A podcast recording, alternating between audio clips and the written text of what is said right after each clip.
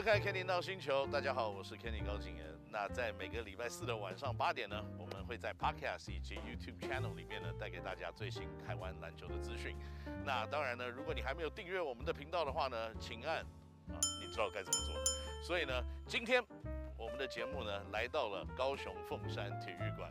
那在这个地方呢，就是我效力的球队高雄一期直播钢铁人的主场。在背后，大家可以看到新的视觉、新的外观。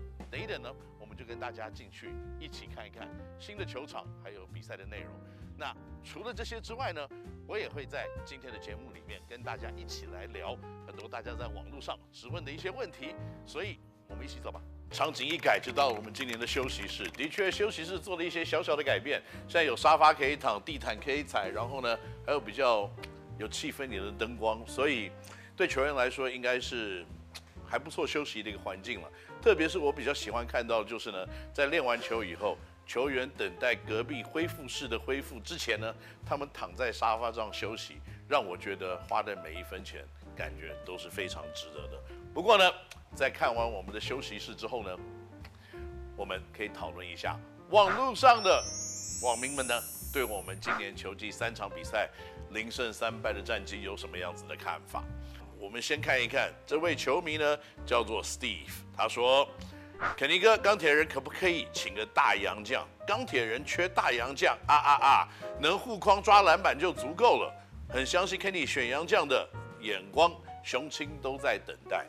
我知道雄青，我知道大家要等待一个大洋将，因为我也在等待。洋将的确数量很多，可是。”超过六尺十一七尺，又有活动力，又能打，然后呢，可能又可以帮助球队的洋将，没有长在树上啊，他们是奇货可居啊。特别现在大部分的联盟都已经打到了球季开始或一半的一个情况的之下呢，你要找到一个 quality 的大洋将，是有它的困难度的。要随便找一个当然可以，七尺洋将现在还有很多没有工作，但是你真的要找到一个对你的球队有帮助。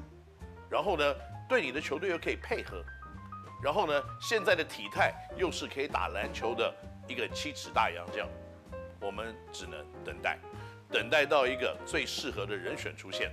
那这个时间点是什么地方呢？说实在的，我也跟大家一样，在等待最适合的人出现，因为这个人出现了以后呢，我们就会找他，所以不是没有找。是在等待当中。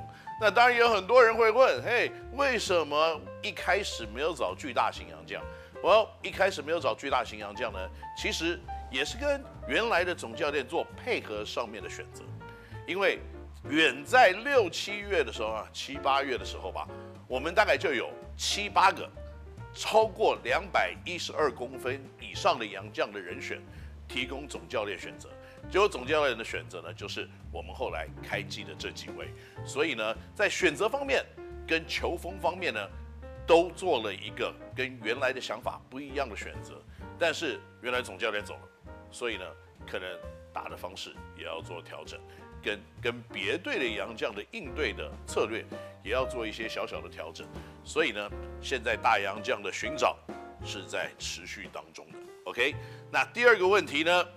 看起来就比较硬一点了。龙皇说：“吕先生的三分球命中率真的太低了，上季就不及格了，本季更惨，最大战犯。”我要可能龙皇先生，你应该也知道，看你的样子，听你的讲话，你对篮球是非常熟悉跟清楚的。篮球你也知道，不是一个人打的。篮球你也知道，不是攻击就结束的。那。一个篮球比赛呢，你要打得好，要五个人能够配合。那更重要一点呢，你的防守跟攻击要一样好。所以呢，如果你说最大战犯，这个我觉得是有待讨论。那吕先生的三分球命中率低，这个也是可能在刚开季的时候，他还没有开始熟悉比赛的节奏。以吕先生练球的态度、练球的方式跟敬业的精神，我相信三分球的命中率。会慢慢的开始往上爬，因为他所付出的努力，他所付出的这些领导小老弟的精神，是整个球队里面大家都看得到的。所以，光是以一个东西去评判一个人他的表现，我认为不太对的一个方式。好。